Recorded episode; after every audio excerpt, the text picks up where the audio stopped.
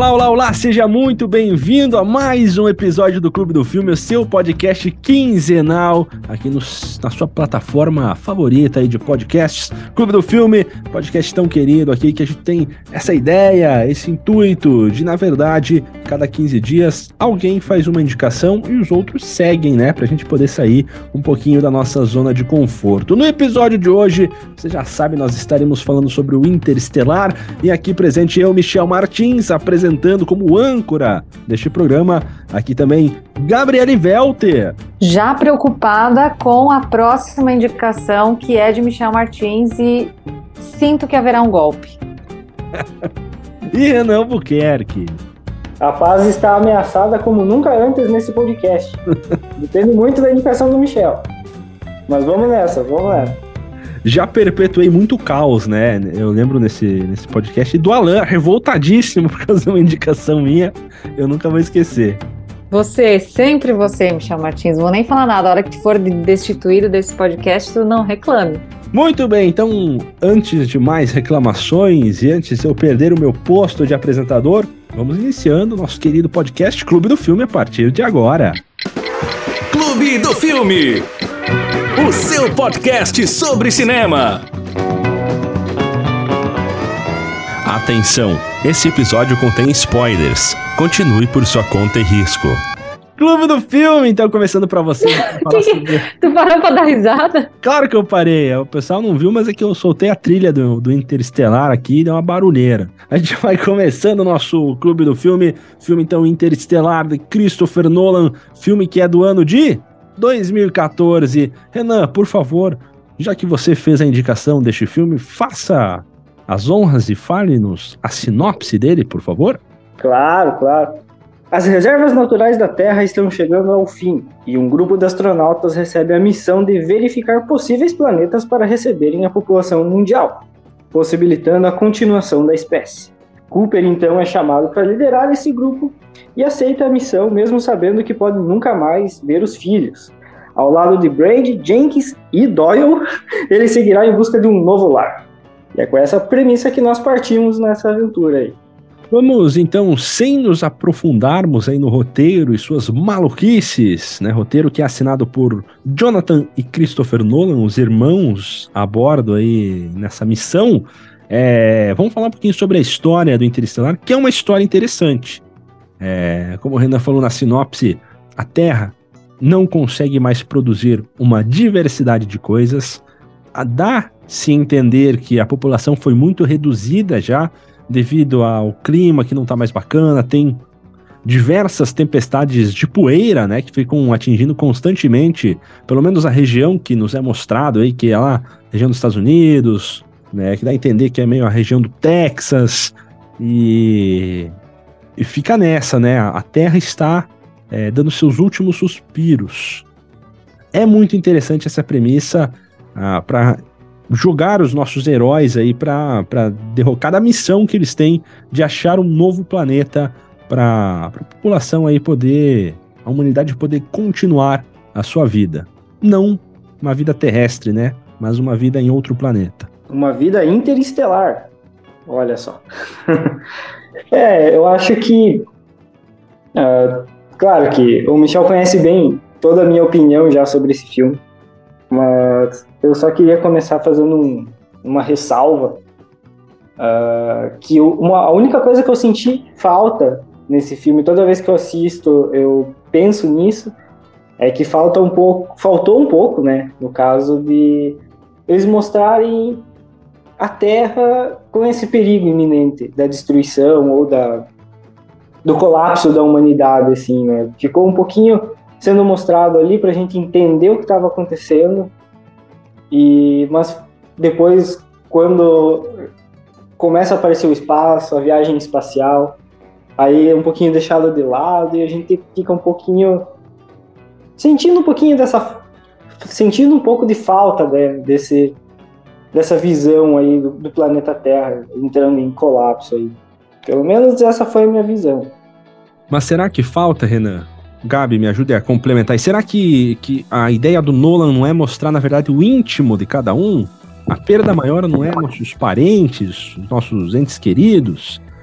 Eu acho que talvez não precisasse mostrar um, um 2012, né, da vida, um, sei lá, um impacto profundo, uma coisa mostrando a Terra como um todo, mas assim, o que ameaça cada um, né? Pelo menos eu acho que é, é isso a ideia que o Nolan quis passar. Olha, levando em consideração que assim o filme já tem quase três horas de duração, imagine se ele fosse contextualizar o passar dos anos, né?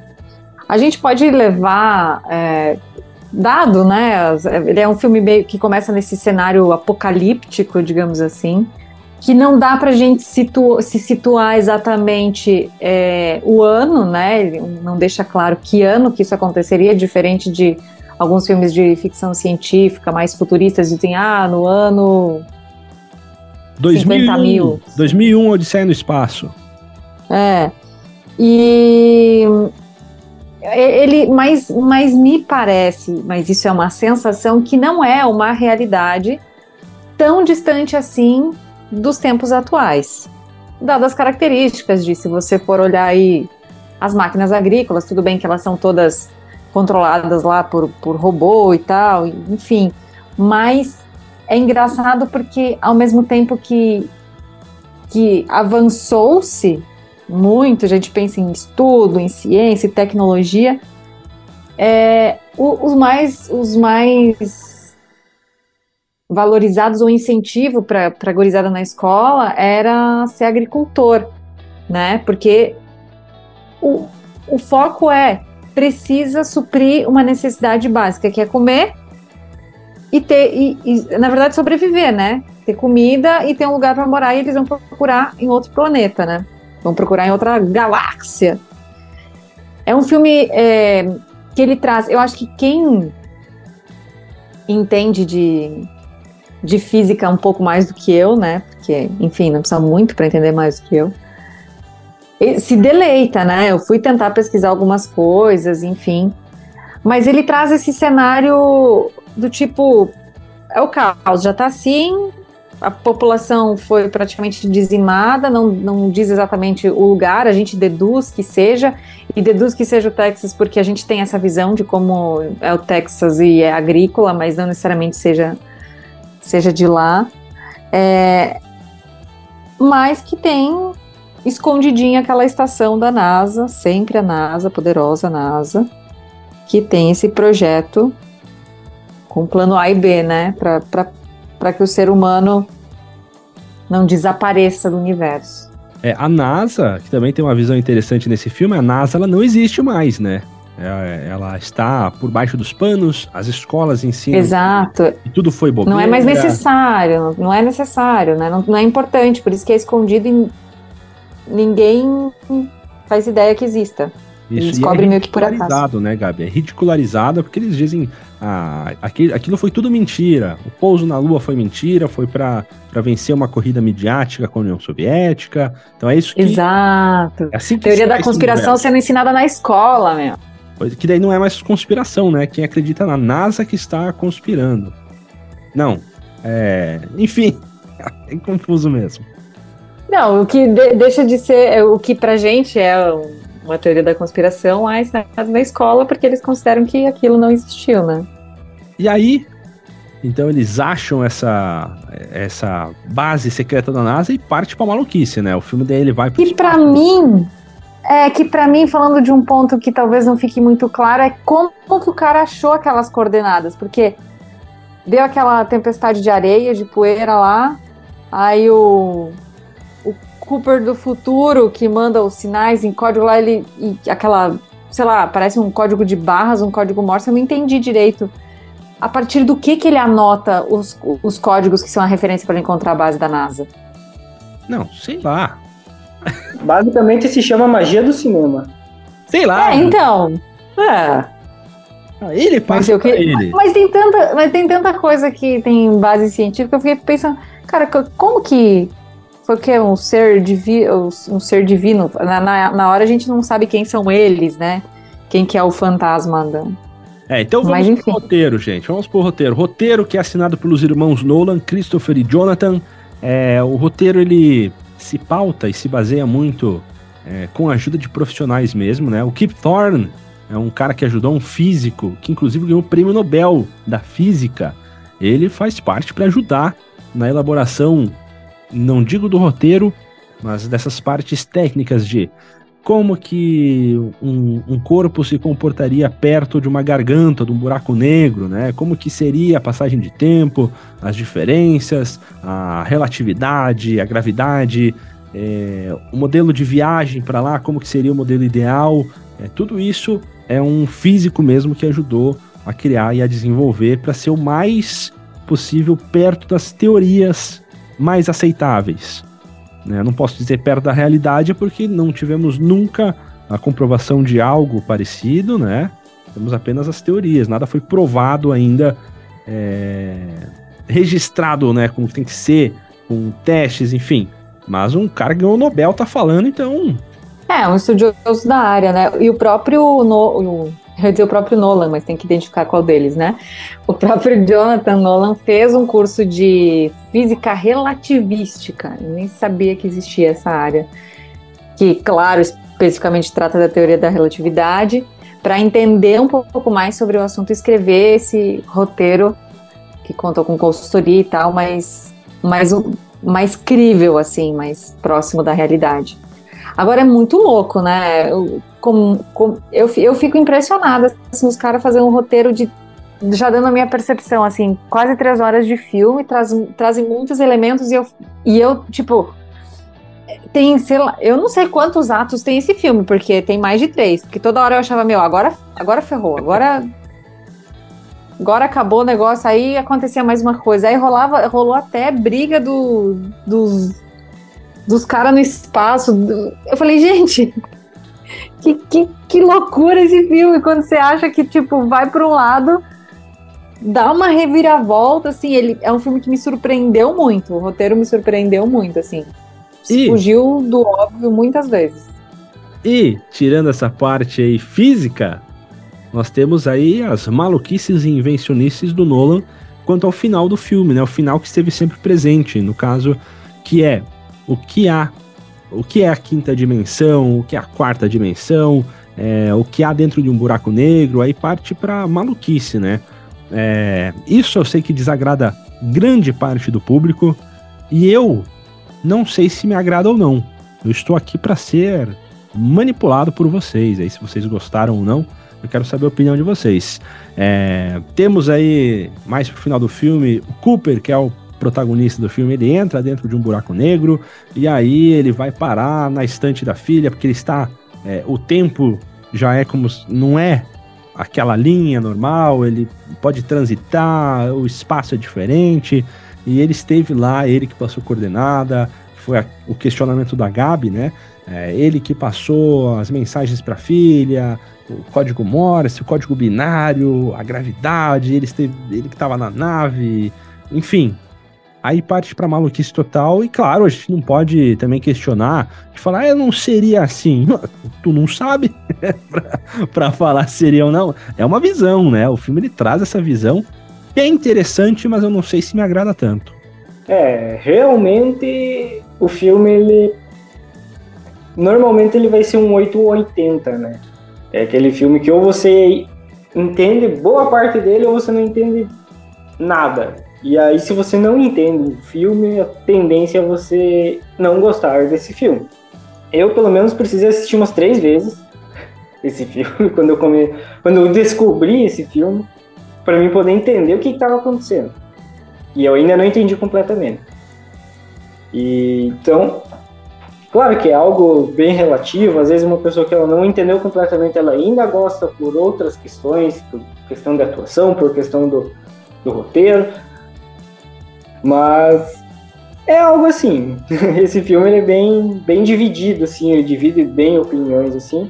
Eu particularmente adoro esse contexto da história. Eu sou uma pessoa que gosta muito de astronomia, de espaço e afins. Então, esse filme me, me ganha bastante nesse quesito aí. Em, em tudo que você achou maluquice, eu adorei. Resumindo, é isso. Eu só assisti o filme uma vez, eu não tinha assistido ele ainda, é, mas a minha sensação e, e o próprio uh, Christopher Nolan falou que tem que assistir duas ou três vezes para você entender o filme.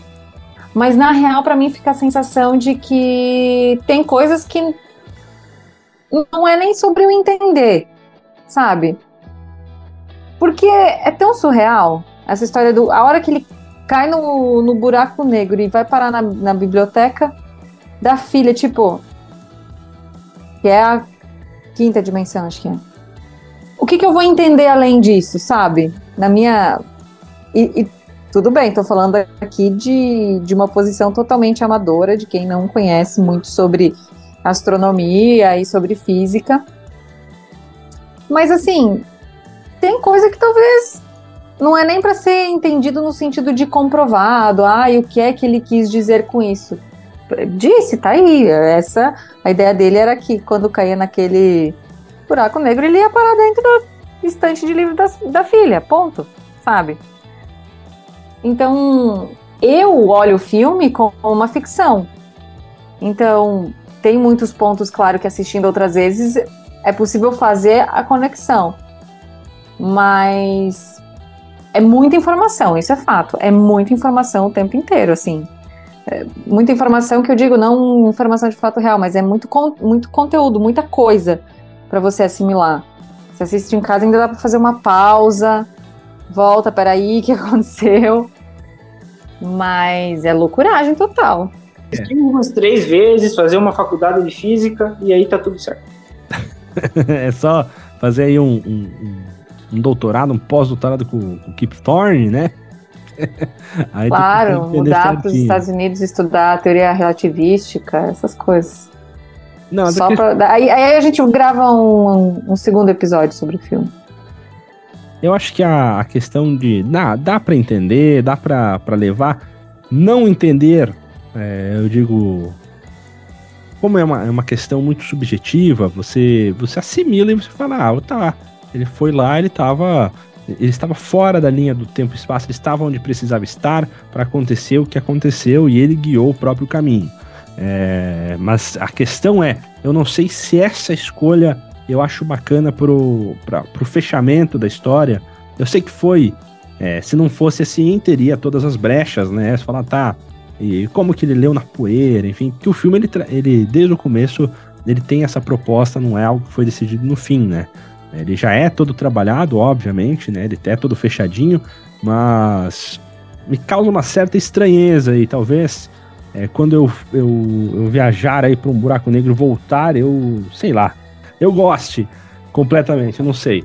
Mas o roteiro ele é bacana, ele é muito bem trabalhado, isso daí é inquestionável, né? A forma que é amarrado todas as tramas, subtramas, é, tal personagem com tal personagem, os diálogos são legais.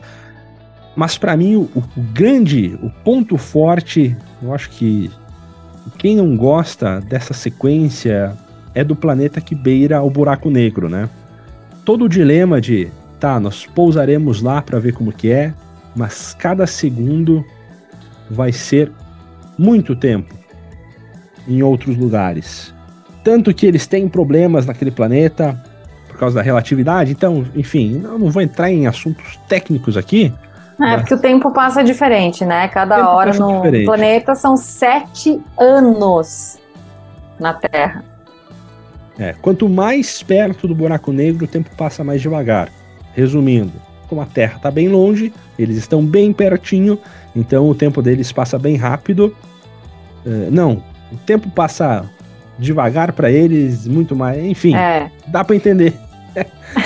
e aí tem o retorno deles e passou-se 40 e poucos anos, né? E aí temos a cena aí do, do Matthew McGonaghy quando ele vê aí os vídeos do filho dele contando a história, o neto dele cresceu, o neto dele morreu, tem outro neto de novo, o filho dele tá mal, não sei o que lá, e ele Cara, debruça em choro, né? Essa cena é fantástica, toda essa sequência. Sens sensacional, sensacional. Para mim, assim, um dos pontos que, que mais me pegou no, no filme foi esse, assim, aquele que dá um, um embargo, assim, na voz, um nó na garganta, que você fala, nossa, nossa, que. É, é, é, é punk. Se eu tivesse que chutar É, obviamente um chute que eu não sei da história como ela é, né? Mas eu acredito que o Nolan teve essa ideia, ele ou o irmão dele, tiveram essa ideia de, pô, já pensou um cara ter que ir para perto de um buraco negro e quando voltar, passou 40 e poucos anos e ele, pô, não conseguiu ver o neto crescer, é, o filho dele já cresceu bastante, não teve contato. Eu acho que ele, a ideia partiu daí, porque é muito bom todo esse dilema que é posto nessa parte do filme. É algo que você começa a se questionar e fala: caramba, será que eu iria nessa vez? Eu abandonaria. Dilema é, dilema é a palavra desse filme. Porque são vários os dilemas que, que eles se deparam, assim, né? Desde o princípio, entre abandonar a família para salvar a humanidade. Mas pode ser que não seja. Escolher qual planeta eles vão atrás do sinal lá, porque a, cada um quer ir para um lado. Se vai para o lado que a. Esqueci o nome. Tá. Anne Hathaway. É, eu não queria falar o nome da atriz. Mas que a Anne Hathaway é, é escolhe porque. Hã? É a Amélia, a personagem. Amélia. A Amélia, que era mulher de verdade. Ela hum, quer ir porque o crush dela tá lá no, no planeta XPTO. E aí eles têm que decidir. E, ela, e aí ela dá aquela cutucadinha, né? Se fosse em relação aos filhos dele, o que, que ele decidiria pela ciência ou pela, pelos sentimentos? Rola uma super discussão sobre sentimentos, sobre razão, emoção. Não é pouca coisa, não. Como eu disse, né, o roteiro ele tem diversos questionamentos bacanas, é, são diversos é, mini arcos que tem, né, de história. Ah, primeiro essa questão ali, depois essa questão lá, depois é outra questão, e todos vão desenvolvendo, né, esses diversos problemas e esses diversos cenários dessa missão espacial.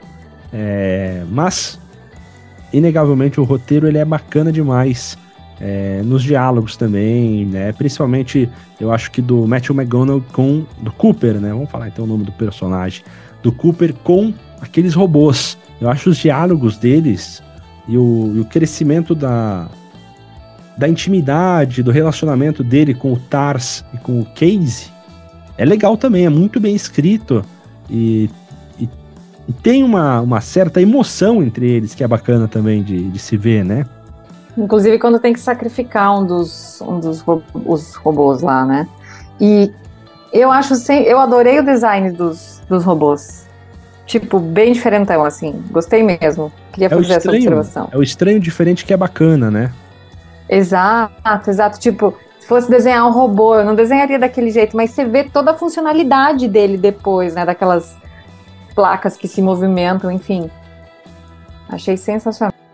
Causa uma certa estranheza a princípio, né? Mas é, é bacana, é diferente, né?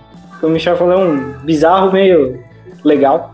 É, é, esse visual, inclusive, ele foi inspirado aí num dos designers da Bauhaus, né? Fundador, que é o Mies é, van der Rohe. Ludwig Mies van der Rohe, que tinha esse, esse visual é, simplista, é, mais quadrado, mais limpo, mais retilíneo, né? Que vai... É, todos os móveis dele, se você pesquisar, e a própria Bauhaus, na sua essência, no seu início, ela é muito assim e é bacana porque esses robôs eles são a, a incorporação disso, né? Enquanto temos aí naves e, e se imagina sempre um futuro mais arredondado, ali nós temos aquele padrão, né? O robô é isso, ele precisa ser assim, ele é funcional assim. Mesmo parecendo um tijolo. Eu ia dizer três blocos de concreto emendados. Só queria complementar ali, a Gabi falou anteriormente da, que dilema era uma das palavras-chave desse filme. Eu acho que a palavra que talvez mais ligue os pontos, assim, quando você para para pensar no filme, e que as primeiras vezes que eu assisti eu achei meio, até meio, meio ruim, assim, mas conforme a gente vai reassistindo, assim, a, a ideia vai né, entrando melhor na nossa mente que é o amor, né? Uh, o Cooper ele vai a princípio porque ele quer buscar, né, tentar salvar os filhos dele. Então, né, tem esse sentimento. A Amélia ela quer ir para o planeta de Edmund, se eu não me engano, Uh, porque ela sente a, né, ela tem o crush nele, que nem a, a Gabi mencionou. Então, tem esse sentimento, ela quer ir para lá porque ela sente que é o certo ir para lá. Então, muito do que acontece no filme é baseado no amor, baseado no sentimento. Então, por mais que tenha muita coisa de exatas, né, muita matemática, muita teoria, muita relatividade, talvez o que permeie tudo isso, além do tempo, seja o amor, né? Então, acho que o, o que liga a maioria, se não todos os pontos do filme, seja isso, na minha humilde opinião. Concordo super contigo, Renan. Acho que, que a, a, essência, né, o fio condutor acaba sendo esse, da filha com o pai que chega a ser, assim, idolatra ele, né? Esse, enfim, tem, tem a perda dele da esposa, que também é, muito, é muito forte, assim, é, é de, destacada de forma sutil, mas isso multiplica, né, amplifica, melhor dizendo, a responsabilidade que ele tem com os filhos e esse amor, né? E ele destaca muito o, o, a paternidade, a maternidade, né, o que é ter filhos. Ele faz um discurso sobre isso. E, e eu acho muito bacana porque ele é um filme que consegue abordar e tratar sobre o amor sem uma história clichê de amor, que é aquela que a gente talvez em algum momento imaginaria pensando: ah, não, vai ter um romance entre o Cooper e a Amélia. É, em alguns momentos parece que rola um interesse dele, assim, tu não sabe se é um interesse, se é uma desconfiança, é, porque lá no começo o ex-sogro dele quis incentivar ele a jogar um charme para professora, porque precisava um, repovoar a terra, alguma coisa assim. Então, tu, eu fiquei, de certa forma, me surpreendeu por não não apresentar nenhum romance assim no filme, porque é muito difícil um filme que pode ser um filme de ação, pode ser filme de terror, pode ser de tudo, mas ele foge desse padrão de ter pelo menos uma história de amor de, de, de casal mesmo. Achei bem diferente.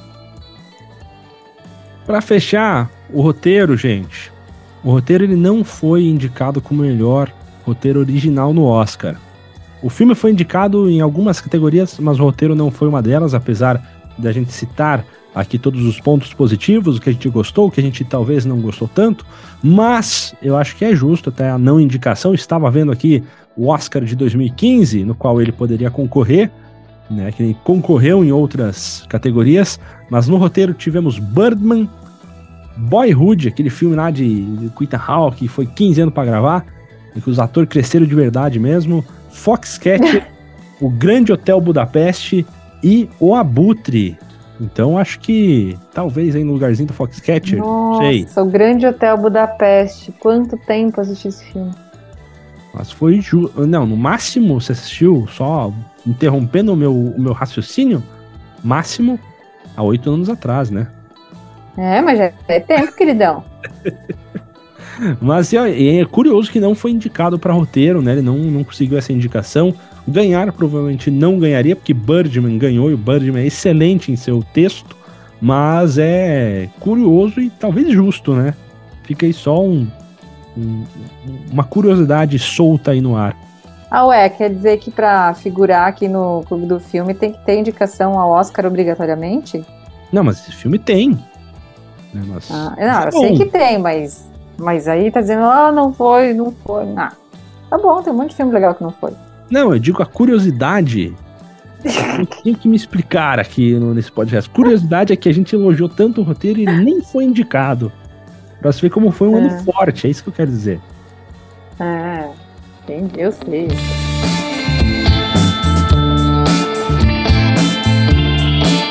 Agora, próximo assunto que a gente vai debater agora, esse sim, então, um assunto que foi indicado. Hoje não, hoje não, hoje sim. Hoje sim, assunto que foi indicado ao Oscar, então, a trilha sonora do filme. Hans Zimmer é o responsável pela trilha sonora. Hans Zimmer que... que, que ah, o que, que o Hans Zimmer fez? Não conheço. Hans Zimmer fez tudo. É. Hans Zimmer fez... Eu vou, eu vou... Ó, eu não vou nem selecionar... Vai muito. abrir a lista aí. Eu não vou nem selecionar muito, mas o cara ele trabalha desde... Puxa o pergaminho. 1984 e todo ano ele faz um monte de filme. Então, eu vou só dar uma passada aqui e falar alguns.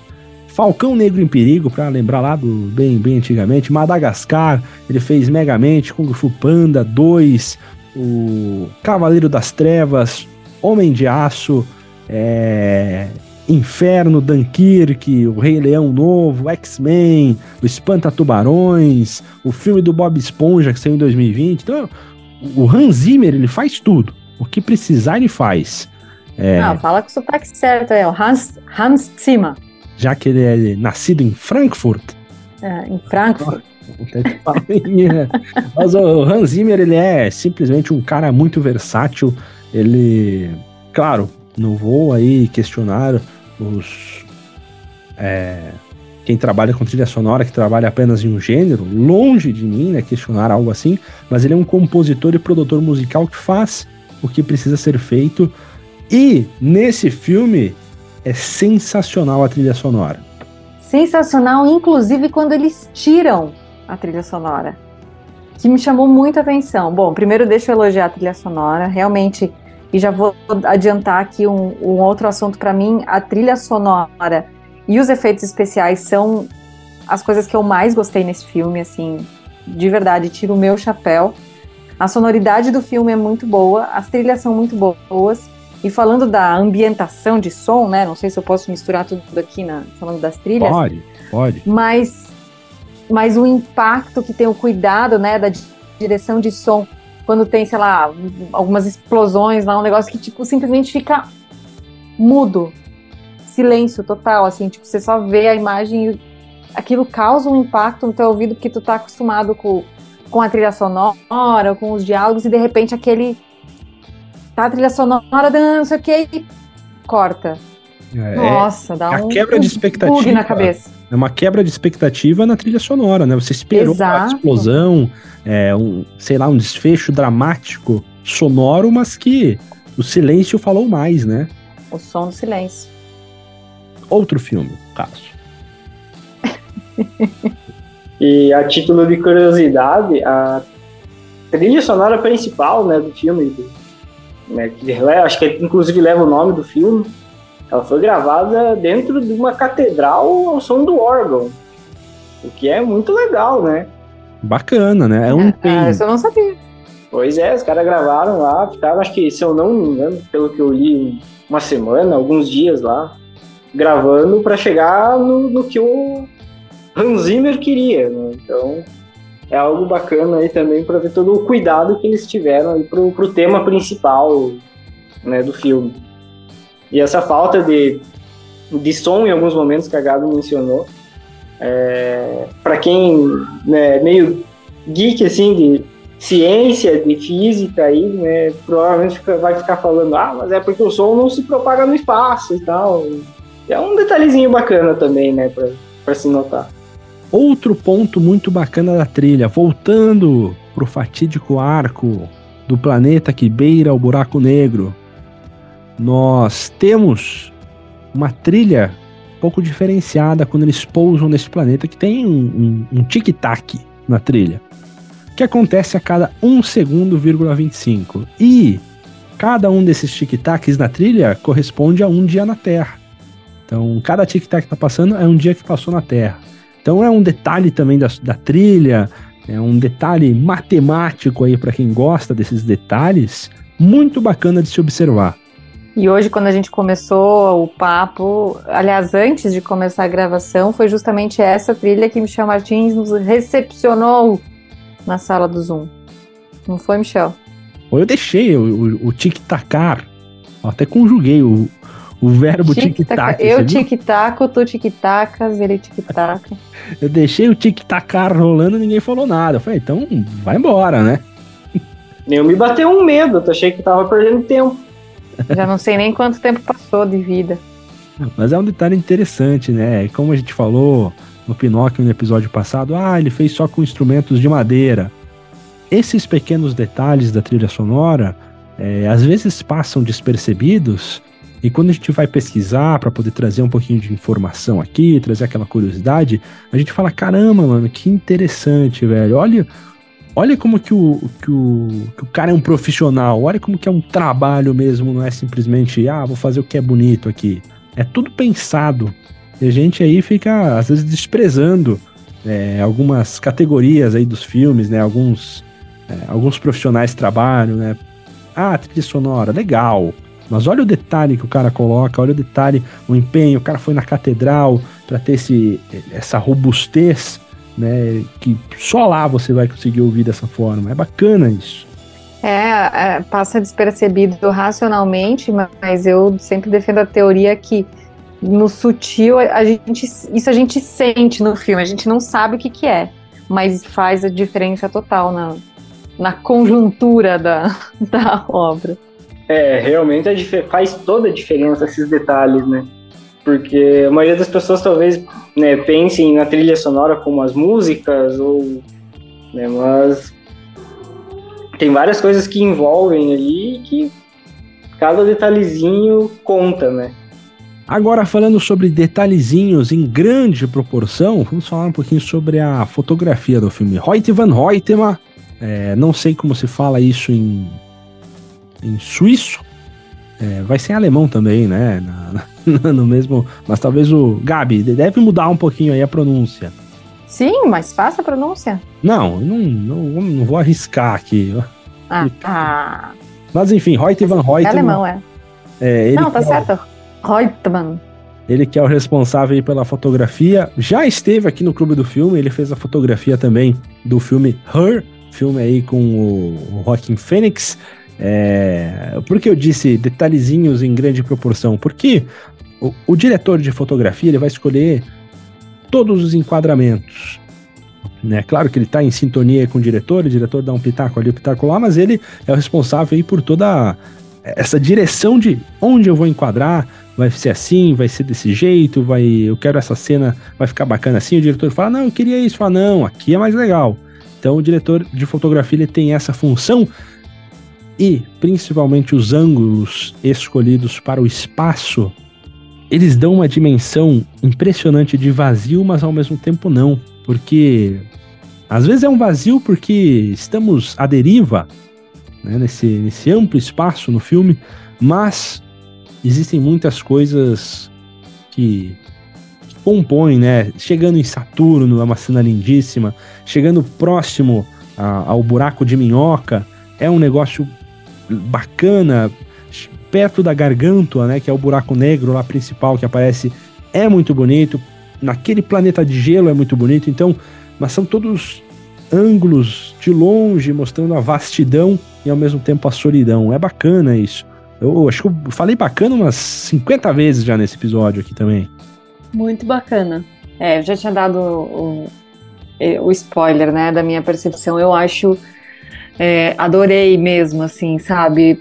Imagens, as imagens do espaço, né? De, dessa da grandeza do, do, universo, né? E ao mesmo tempo, quando eles colocam, é, além das imagens que você já citou, mas quando mostra a, a nave e a base tão pequenininhas diante de, de, enfim, de Saturno, da Gargantua, de Cara, é espetacular aquele trequinho girando na, na, no infinito, sabe?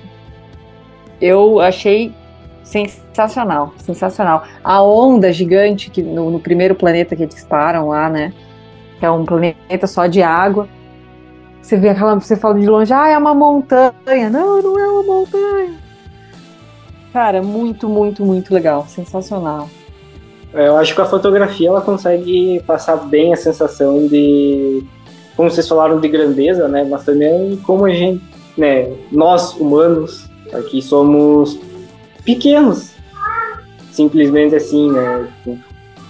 Uh, a gente, por enquanto, somos o único planeta com vida até onde sabemos, então a gente sempre fica com isso na cabeça e pensando cada vez mais longe, assim.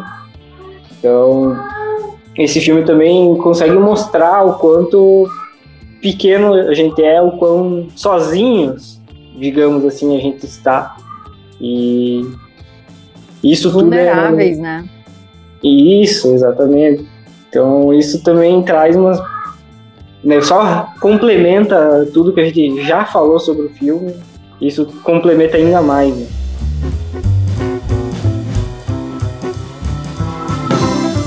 Agora, trazendo o um assunto sobre o elenco, né, gente? Um elenco estreladíssimo também. É... Já que o assunto é Oscar como base de qualidade, esse elenco aqui conta com cinco ganhadores de Oscar já. Não por esse filme, né? Mas aí um elenco tão estreladíssimo. Cinco vezes brilhante. É... Matthew McGonagall é sensacional como Cooper. Eu não gosto tanto da Anne Hathaway. Eu acho, sei lá, meio esquisito. A Jessica Chastain é legal. E temos... a, a Anne Hathaway parece que tá no filme errado, não parece? Ah, eu não, eu, ela parece deslocada, ela não parece bacana ali, sei lá. Algo me incomoda. Eu gosto da atriz, eu acho legal, mas algo me incomoda na atuação dela em Interestelar. Eu fiquei. É, esse não é a primeira vez que eu assisto Interestelar, e dessa vez eu acabei que prestei um pouco mais atenção na, sei lá, no, no, carisma negativo dela, talvez, nesse filme. Não sei, me deu, me deu um desgosto. É, e temos aí também, olha que, que curioso, né? Eu sei de quem vai falar. Tino Chalamet, tá sempre aí Quando nos come... filmes, né? Eu ia dizer, cara, o queridinho do Michel, porque eu sempre lembro de você quando eu vejo ele. Não, eu nem gosto dele também. Mas ele tá em todo filme, é impressionante. E... Cara, pra você ter uma noção, eu assisti esse filme, sei lá, umas 10, 15 vezes talvez. Não sei, perdi as contas. E eu descobri que ele tava no filme essa última vez pra assistir pra gravação. Aí, ó, tu viu? Ele tá eu lá. Eu não notava que era ele, tá ligado? Talvez ele não estava, ele apareceu. Pois é. Agora é. Sei. E quem eu Será acho... que tu assistir de novo aparece o Tom Holland? Vai saber. E, e, impressionantemente também quem tá no filme é o Matt Damon, né? Que faz. Eu acho que o Matt Damon, ao lado de Matthew McGonagall, é muito bom. O Matt Damon ele, ele chega aí como, como sobrevivente do, do projeto Lazarus, né? Que é o, aquele que foi. Pilantra. Pilantra. Mas ele é pilantra. Ele foi, foi um dos 12 que foram procurar 12 planetas diferentes e ele é o único que mostrou no filme, pelo menos, que estava vivo, né? É, por causa de medo. Ele aí forjou os dados, ele chamou e ele é o, o, o grande vilão. Se tiver que colocar um vilão antagonista para essa história, quem deu atraso no plano foi ele. E quando ele chega, você fala, cara, é o Matt Damon, ele não, não sei. Ele não tá com cara de bonzinho, não. Algo está errado. E depois acaba se concretizando, né? É, antes de passar para vocês fazerem as suas considerações sobre o elenco, fica aqui só a minha crítica ao Cassie Affleck também, que tá aí dando tostão da sua falta de atuação, né? É impressionante, ele puxou por mão. Ai, que horror! Ele tá fazendo hora extra nesse filme, cara. não é possível. Cara, falar do elenco, por onde que eu começo? Eu acho que o Matthew McGonagall, sei lá se falei certo o sobrenome dele, mas ele tá muito bem, ele consegue imprimir, sabe, uma, uma emoção que a gente consegue, pelo menos foi comigo, foi assim comigo, né? Uma emoção real, assim, em alguns momentos, assim, né? Não é durante todo o filme. E eu acho que, né, talvez pelo, por ele ser né, o protagonista ao lado da, da Jessica Chastain, a, que fez a Murphy, né? Uh, talvez por, por conta disso ele acaba tendo sendo né, o ponto mais alto do filme, assim. É, e mencionando a participação do Matt Damon, que é, é muito boa também, né? Ele aparecer meio do nada. Meteórica, né? literalmente, né? Exatamente. Uh, tanto que a, essa aparição dele, não sei se vocês notaram, quando eles estão na sala do Lázaro lá, antes do Cooper sair da Terra, onde tem todos os 12 astronautas que foram em busca dos planetas, eles mencionam o Dr. Man, né, e enchem eles de elogio, falando que ele é o melhor de todos eles. E enquanto isso, os quadrinhos lá atrás estão todos desfocados, porque eles estavam tentando esconder a participação do Matt Damon, né, para revelar ela só naquele momento, no futuro do filme, né. Isso é ajuda ainda mais na surpresa aí.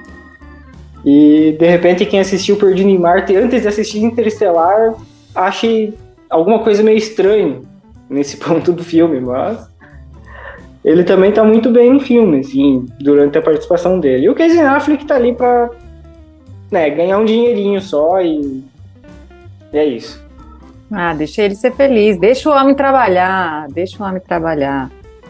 É, é, concordo com vocês, só quero destacar também a Mackenzie Foy, porque eu sempre fico impressionada com criança interpretando papéis intensos assim. É, Matt Damon, já falei, foi meteórico. O Matthew não tem nem o que falar. Ele consegue é, transmitir com muita verdade aquele, aquele cara que é, um, que é durão, que tem a casca grossa, assim, e ao mesmo tempo de uma sensibilidade fenomenal, assim, gigantesca. Um bom elenco, um bom elenco, mas o Timothée Chalamet eu lembrei na hora do Michel Martins, não tem como. Então, que culpa eu tenho? A gente começou a fazer esse podcast, ele sempre. É porque você aparece. sempre fala dele, cara. Eu sei. Mas ele tá sempre lá também, ele vai brotando nos filmes, nem que é pra aparecer um, um, um tiquinho só, aí depois eu vou ver o elenco, ah, o Timothée Chalamet tá lá, mano.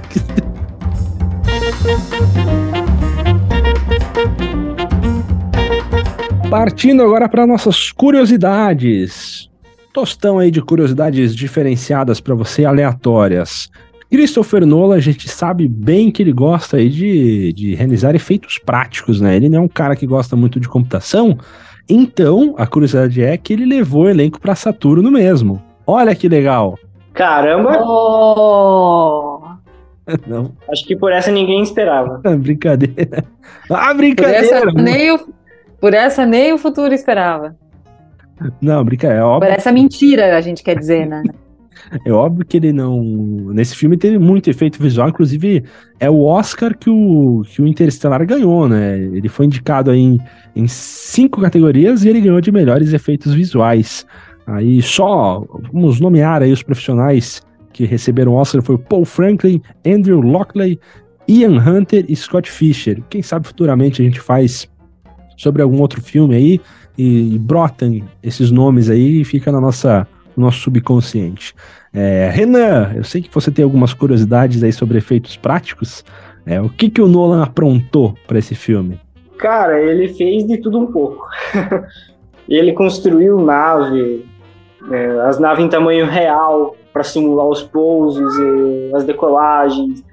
Ele, a, a produção do filme chegou a implantar um milharal inteiro aquele que aparece no, na parte terráquea do filme, ali no começo, e só pra fazer o filme, né? Eu, eu acho isso meu, meu louco, mas é muito legal se parar pra pensar. Uh, que mais que ele fez de loucura? Ah, inclusive a nave era ele que pilotava, assim, era ele que controlava como que ela ia pousar, como que ia os movimentos que ela ia fazer, tudo ele comandando, sabe? Então, é, é algo muito, muito legal, assim, o Nolan faz isso muito bem, todos os filmes dele tem essas loucuragens aí, e isso é muito legal, dá uma identidade toda, como que eu posso dizer assim? Única, né? Isso, exatamente, essa era a palavra que eu tava procurando.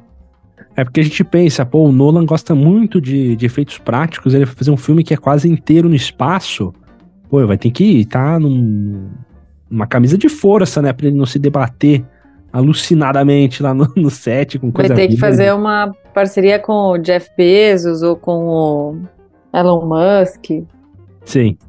Mas, aí quem sabe um, um futuro filme dele, ele traz alguma, alguma loucura um pouco maior aí. É, que ainda mais com esses avanços tecnológicos, ele deve estar tá pensando, putz, mano, tem que fazer um filme de espaço de novo para lançar os caras lá. Certeza na cabeça dele isso.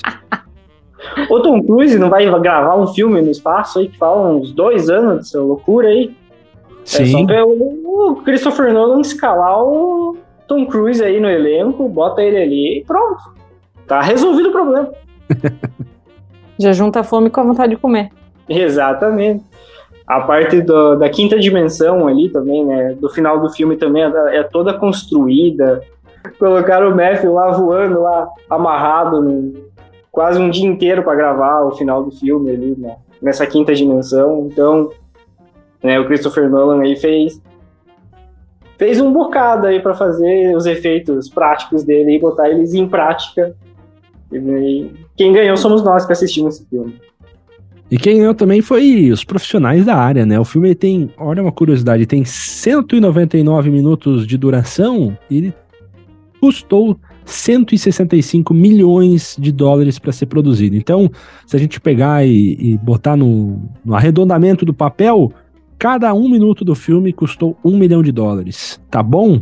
É mais ou menos que a gente ganha em sete anos, né? Fazendo a comparação. o tempo é relativo. É tudo relativo relatividade até no. Ah, é. pra, pra ganhar isso daí em sete anos, só deixar rendendo aí na poupança e ficar sete anos na gargantua, né? Aí chega. Ai, ai, na garganta, né? Cortar a garganta, porque. Jesus. Partindo então agora para nossas considerações finais. Como que foi a experiência de cada um aqui ao assistir ah, o filme do Interestelar? Se foi Pra Gabi foi a primeira vez, para mim e pro Renan já foi uma reassistida é, do filme Interestelar, mas toda vez que a gente assiste tem aí uma sensação diferente, a gente presta atenção em uma coisa diferente, estamos em uma época diferente de nossa vida, com novas percepções. Como que foi para vocês aí assistir o filme Interestelar? Vamos começando por Gabriele Welter, primeiro as damas, depois eu acho que eu faço as minhas considerações e fechamos com o Renan, foi quem fez a indicação deste filme. Gabi, contigo. Loucura, loucura, loucura. Foi, foi muito bom assistir esse filme. É, eu estava preocupada com o fato de ser um filme de quase três horas, de ficção científica, que não é algo que eu assisto com muita frequência. Eu falei, caramba, vai, eu não, não vou não vou entender nada desse negócio. Não que eu tenha entendido tudo, assisti uma vez só, é bom fazer esse parênteses. Mas ele me surpreendeu porque ele conseguiu não se tornar cansativo por essa, essas características que, que a gente comentou do roteiro, né? Por trazer tanto trazer uma parte muito humana de sentimentos, de dilemas, é, de questionamentos e, e, da gente pensar assim, começar a trazer algum, algumas coisinhas para nossa realidade, né? Do tipo, tá, e, no passo que tá, a gente vai colapsar, não vai? É, e o que que faz, né? Espera morrer, sai correndo, busca outro planeta, enfim. É, mais um filme de encher os olhos no sentido de, dos, dos efeitos especiais e go muito gostoso pela sua trilha sonora também. Me fez estudar um pouquinho de física também. Um, claro que anotei as frasezinhas de Tem, Teve poesia do professor lá, professor Brand? Não, como, como era o nome do professor? É, isso aí. Professor Brand, uh, que ele recitava lá, Do not go gentle into that good night. É um, um poema meio Meio não, bem triste, por sinal. Dava aquela sensação. E ao mesmo tempo, é... como uma, uma das frases que mais me chamou a atenção é que o tempo é relativo, mas ele não volta. É... E é isso que, que eu levo, assim, de, de aprender um pouco mais sobre a teoria da relatividade, porque me fez buscar depois. Eu gosto quando os filmes me provocam a pesquisar mais coisas depois. E o que, que realmente importa, né? Quando tudo acaba ou se não acaba. Minhas considerações, então. É bacana todos esses questionamentos, ele te faz pensar, ele te faz refletir, ele te faz se colocar no lugar de, do Cooper e pensar, putz, e se. E se fosse eu, né? Eu perderia a minha vida em família para salvar a humanidade? Não sei.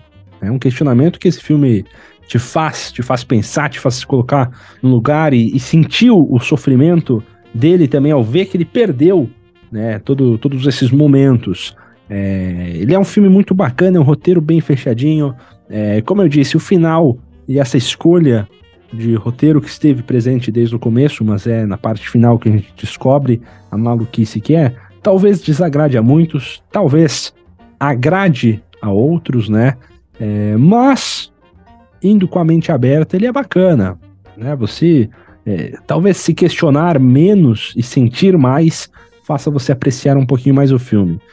Um ponto que me incomoda um pouco no filme é justamente a duração. Eu acho o filme longo demais. É, eu sei que tem muita coisa para mostrar. Eu sei, como acho que eu havia mencionado antes, existem vários arcos no filme, né? É o arco da garganta, é o arco do Matt Damon no planeta de gelo, é o arco da viagem, é o arco da Terra, é o arco de não sei o que lá, e tudo tem que ser mostrado para fazer um sentido no filme. O, o corte pro filme, eu acho que se tirasse alguma dessas partes, ele ficaria um pouco perdido. É, mas eu ainda acho ele longo demais. É, eu sei que vocês vão me chamar agora de inimigo da sétima arte, mas talvez Interestelar é, fosse muito melhor se fosse uma série episódica. É, saiu da garganta, descobriu que passou 44 anos. Putz, acaba o episódio. Chegou no planeta de gelo, é outro episódio. Não sei, talvez dessa forma ele fosse. tivesse uma fluidez melhor, mas aí não seria filme, seria uma série, né? Por isso que eu disse Talvez muitos estão falando, ah, Michel, só falou besteira agora. Tá bom. É, você tem direito de pensar o que você quiser. E eu aceito isso, vai, me critique. Mas me incomodou, uh, talvez foi longo demais. Uh, e é isso. Mas, em suma, ele é um filme muito bacana. Ele é um filme que tem uma experiência única em, em assistir ele, né? Principalmente a primeira vez. É, você se questiona muitas coisas é, na questão do roteiro, na segunda vez se questiona muito mais é, coisas em relação a você, eu acho, e a sua vida. Mas é isso, é bacana, a experiência é sempre legal. Renan, e para você? Cara, é difícil falar alguma coisa porque sem parecer que eu tô puxando o saco do filme por ser um dos meus favoritos da vida. Mas assim, relembrando a primeira vez que eu que eu assisti, a minha experiência vendo ele pela primeira vez. Esse filme, assim como a Gabi falou que gosta quando um filme desperta nela a curiosidade de procurar alguma coisa, seja sobre o filme, ou seja sobre o que o filme está falando. Esse foi um filme que talvez tenha feito que eu, que eu começasse a admirar a astronomia, a, né, o espaço sideral como um todo. Então, esse filme ele trouxe uma experiência muito positiva para mim, assim, porque como eu já mencionei, né, durante o episódio, né, ele faz a gente perceber o quão pequeno e o quanto sozinhos a gente está, assim, né, até certo ponto. Né, claro que na realidade a gente não tem essa noção, né, ainda agora. Muita coisa surge, muita coisa muita informação é desencontrada, então a gente não tem essa noção na nossa vida, assim, não é uma coisa que a gente para no nosso dia a dia e pensa sobre. Então, quando o filme mostra isso pra gente, a gente começa a se questionar um pouco, sabe? Esse tipo de filme é um filme que eu gosto particularmente e que eu acho que todo mundo, pelo menos em algum momento da vida, deveria assistir esses filmes que nos fazem questionar algo, né? E cada vez que eu reassisto ele, cada vez que eu sento na Preta TV para reassistir ele, claro que não é a mesma coisa como se foi, como foi na primeira vez, mas toda vez eu, sabe, eu não talvez eu esteja um pouco cego, mas eu não consigo ver tipo defeitos nele que estraguem essa experiência, sabe? Como às vezes você assiste algum filme, você se depara com algo que você deixou passar, ou que talvez na primeira vez que você assistiu era algo uh, mais comum, digamos assim, e agora é algo que talvez não, não seja tão bom quanto você imaginava que era. Então, isso é uma coisa que não acontece nesse filme comigo, pelo menos. Então, a experiência que eu tenho cada vez que eu assisto esse filme é a melhor possível. Muito bem, bacana e as percepções de cada um, cada um tem uma experiência diferenciada sempre. E, como o Renan disse, talvez Interestelar, a cada assistida do filme ele vai melhorando como um, um bom vinho ao passar do tempo. Será que ele melhora? É esse que fica aí o questionamento sobre Interestelar.